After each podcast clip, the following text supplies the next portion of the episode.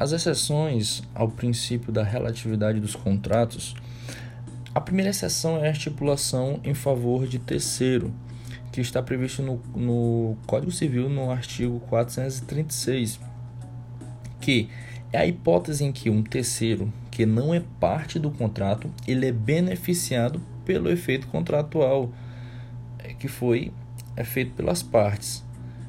E no caso, esse terceiro beneficiado ele pode exigir esse adimplemento. Alguns autores eles vão dizer que esse efeito ele é exógeno, ou seja, ele é de dentro para fora, no qual as partes pactam um acordo, mas o beneficiário ou terceiro é ele é que está fora desse acordo de vontades.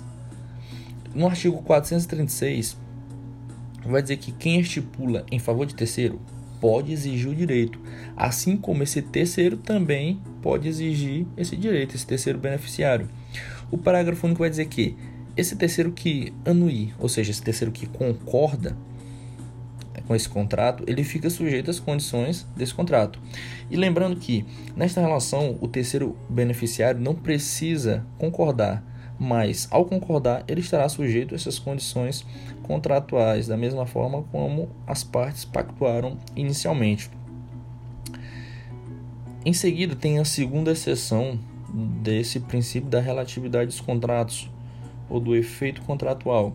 Qual é? A promessa de fato de terceiro, que está previsto no artigo 439 e 440 do Código Civil, no qual é, essa segunda seção vai dizer que é uma figura negocial pela qual determinada pessoa promete, é, também chamada no mundo jurídico de promitente, ele promete que uma determinada conduta seja praticada por outra sob pena de responsabilidade civil.